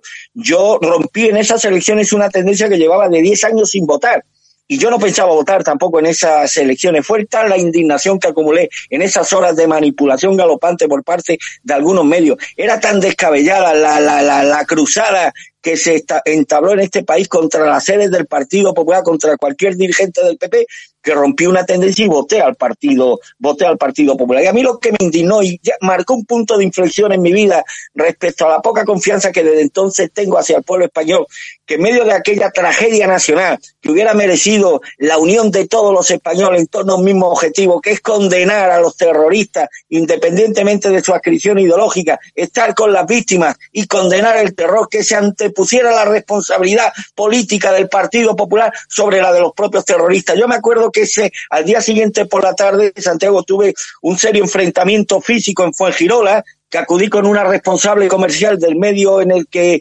eh, en el que entonces trabajaba porque me montaron allí un panel para que la gente eh, pusiera su testimonio respecto al atentado. Y todos los testimonios eran condenando al Partido Popular responsabilizando al Partido Popular. Parecía poco menos que Aznar era el que había puesto las bombas en las estaciones de tren. Me acuerdo perfectamente de una de una joven con aspecto perrofláutico que puso ahí un papelito Partido Popular Criminal. Y, claro, me enfrenté a ella, estaba el novio, llegamos a las manos, llegó la policía local, nos llevaron a los dos al cuartelillo, nos tomaron nota y demás. Es una de estas cosas que luego posiblemente tendría que haber evitado y demás, pero era tanta la indignación que yo tenía acumulada en esas horas respecto a la poca capacidad de reacción del pueblo español, respecto a la cretinización del pueblo español, a la cobardía endémica del pueblo español que tantas veces hemos comentado, que solamente un pueblo tan mezquino, tan villano, tan cobarde y tan rastrero es capaz en una situación de emergencia nacional como la que vivimos en, en aquellas horas de ponerse, de establecer una entente, yo diría que hasta de afecto y cordialidad con los terroristas, con tal de derrocar a un gobierno legítimo como era el gobierno de Anar del Partido Popular. Aquello, insisto, marcó un punto de inflexión en mi vida. Mi desconfianza hacia el pueblo español desde entonces no ha hecho sino alimentarse con nuevos datos y nuevos argumentos, pero aquello, eh, aquellos días, aquellas horas fueron sin duda una de las jornadas, una de las jornadas más oprobiesas y más infame que yo recuerdo, que yo recuerdo desde que tengo uso de la razón. Sergio, ¿crees que el Partido Popular tenía que haber aplazado las elecciones? Yo creo que no. Yo creo que no. Lo que pasa es que, mmm, con todo, eh, sí creo que el, este atentado tuvo un impacto mucho más profundo en España de lo que de lo que podría pasar. Lo que pasa es que si se hubiesen aplazado las elecciones, el impacto quizá incluso hubiese podido llegar a ser más profundo. Aquí el, el, el asunto está en que el terrorismo islámico, eh, hay que decirlo, consiguió eh, variar el sentido de, de voto de una, de una democracia en tres días. de una democracia occidental en tres días. Y eso hay que tenerlo en cuenta, ganar esa, esa batalla. Eh, pasamos de, de una eh, ideología sentada en el poder eh, que había tenido la foto de las Azores, que estaba construyendo un eje transatlántico con Gran Bretaña y con Estados Unidos, a una España que a, los pocos años se retira de, de, la, de la, guerra de Irak, inicia una senda ideológica hacia una suerte de progresismo que nadie entiende muy bien, que es en el que estamos en estos momentos presentados. Y eso forma parte del impacto profundo de aquel atentado que ha tenido en la, democracia española, sin duda. Mm, Sergio, el, eh, eh, vamos a ver, eh, hay dos versiones sobre esto. Una es la oficial, que su juicio, sus condenas y tal y cual, y otra es la que todavía mantiene ciertas dudas sobre sobre todo esto, quién intervino, quién estaba realmente detrás de todo esto. ¿Tú crees que ha quedado todo cerrado con el famoso juicio o crees que todavía queda alguna laguna? Seguramente quedan lagunas. Yo estoy, estoy convencido de que quedan lagunas. Lagunas en cuanto a que seguramente algunos de los agentes que, participaron en ese atentado podrían estar eh, siendo seguidos en determinados momentos y seguramente, seguramente eh, siguiendo eh, ciertas versiones que están absolutamente ajenos a aquella sentencia, eh, pues simplemente se escaparon. Se escaparon en determinado momento y se desperdieron, se desperdieron de vista. Yo no creo que hubiese, digamos, una teoría eh, válida conspiranoica por parte de agentes del Estado, pero sí cierta incompetencia. Eh, tú, eh, Armando, ¿tú cómo ves este, este tema? ¿Crees que sabemos todo o que falta mucho por saber? Da igual que lo sepamos todo, ¿no, Santiago? En un país tan envilecido como el español, da igual la verdad. Mira, aquí no existe la verdad. Aquí la verdad se adecua a, las, a, la, a los perjuicios, a los eh, prejuicios ideológicos de cada uno. Si esa verdad coincide y apuntala mis ideales ideológicos y políticos, pues la acepto. Si no, si no coinciden, aunque estén cargadas de razón o preñadas de razón esa verdad, pues la rechazo. En un país tan maniqueo como este, la verdad real y la oficial son cosas distintas. Y aquí la verdad se tiene que adecuar a los puntos de vista ideológicos de cada uno. Es decir, que aunque tú les pongas estos progres las evidencias de que lo que ocurrió es diferente a la crónica dada durante esos días, al final van a terminar aceptando la verdad oficial, que es la que a ellos les interesa. No hay un país tan renuente a conocer la verdad, pero no en este, sino en cualquier otro, otro tema como el español. Al hilo de, si, de que las elecciones estaban perdidas, yo puedo contar una anécdota. He hablado en este programa en alguna ocasión de Joaquín Ramírez, que en aquella época era presidente. Sí, Armando. Hemos perdido a Armando. Ah, ah, vale. Armando, sí, ¿Me sí, escucha, Santiago? Sí, que te habíamos perdido. Nos hemos quedado en, Ramírez. Perdona, cuento la anécdota. Ramírez, que era presidente provincial del PP, eh, diputado en aquel momento y tertuliano mío en un programa que tenía en una televisión provincial. Bueno, pues yo lo llamé el sábado por la noche, un día antes de las elecciones. Digo, oye, Joaquín, ¿cómo ves el tema? Dice, olvídate, la tenemos, nos van a sacar un millón de votos el PSOE un millón de votos, ¿eh? que coincidió milimétricamente con lo que ocurrió unos miles. Eh, pues, y entonces yo le planteé lo mismo que tú has preguntado, Santiago. Digo, Joaquín, ¿y no habría manera de suspender las elecciones y demás? Dice, mira, esto sería una locura.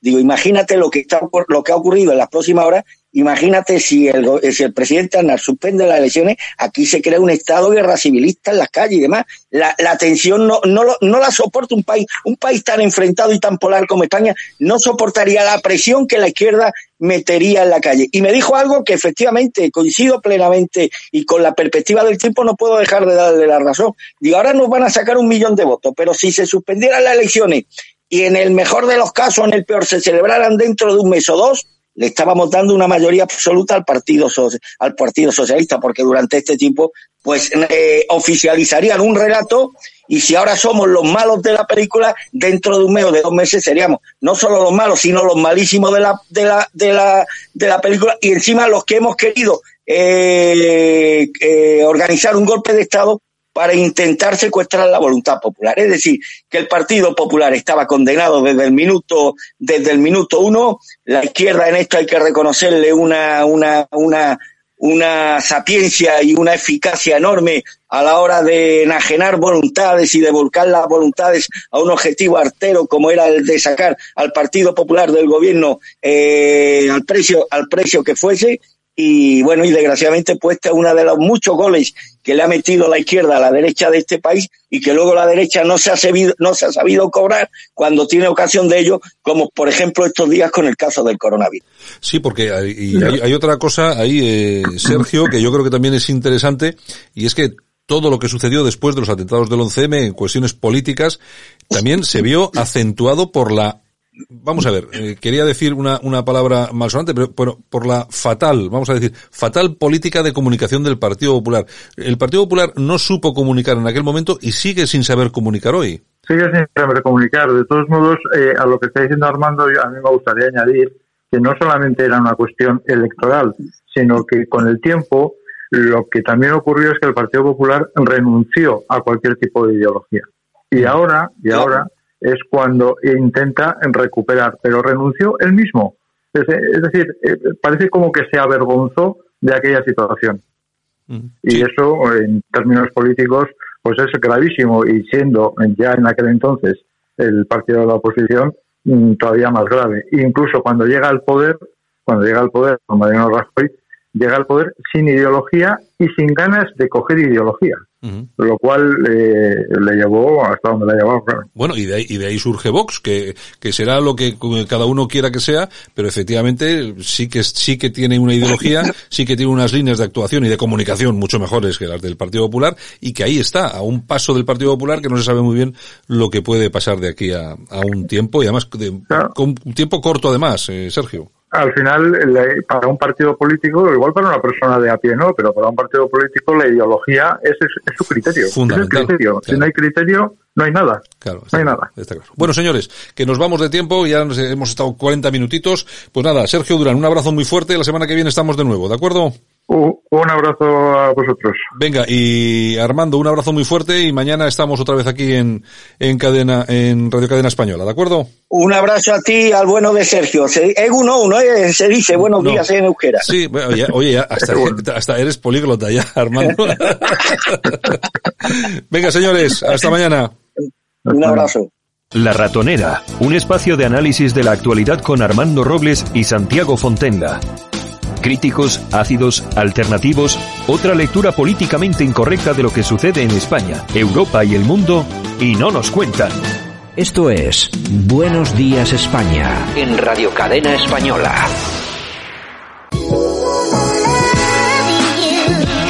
Y esto ha sido todo. Saludos cordiales. Javier Muñoz en la técnica, todo nuestro equipo, Yolanda Couceiro Morín, Begoña Vila, también Francisco Gómez, también estuvo con nosotros en tertulia nuestro compañero Armando Robles, director de alertadigital.com y también Sergio Durán. Nosotros regresamos mañana aquí en Buenos Días España en Radio Cadena Española. Chao, hasta mañana.